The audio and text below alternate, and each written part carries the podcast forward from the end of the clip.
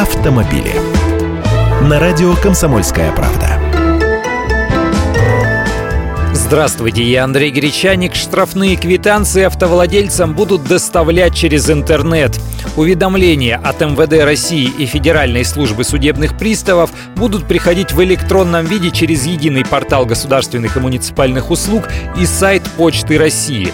Пока это пилотный проект по доставке юридически значимых уведомлений, воспользоваться им смогут только, внимание, жители Московской области. Но далее этот опыт будет тиражироваться по другим регионам России. Главное здесь бумажные письма заказные заменяются электронными. Чтобы получить электронные юридически значимые уведомления, вместо бумажных нужно сначала оформить свое согласие на портале госуслуг или на сайте Почты России.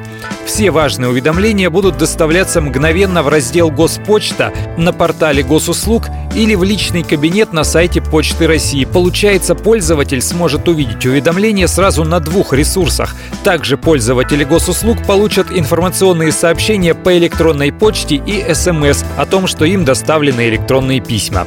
Если пользователь зашел в раздел «Госпочта» на едином портале госуслуг или в личный кабинет на сайте Почты России увидел письмо, оно будет считаться доставленным. Если же абонент долго не открывал письмо, оно вернется отправителю по аналогии с бумажным.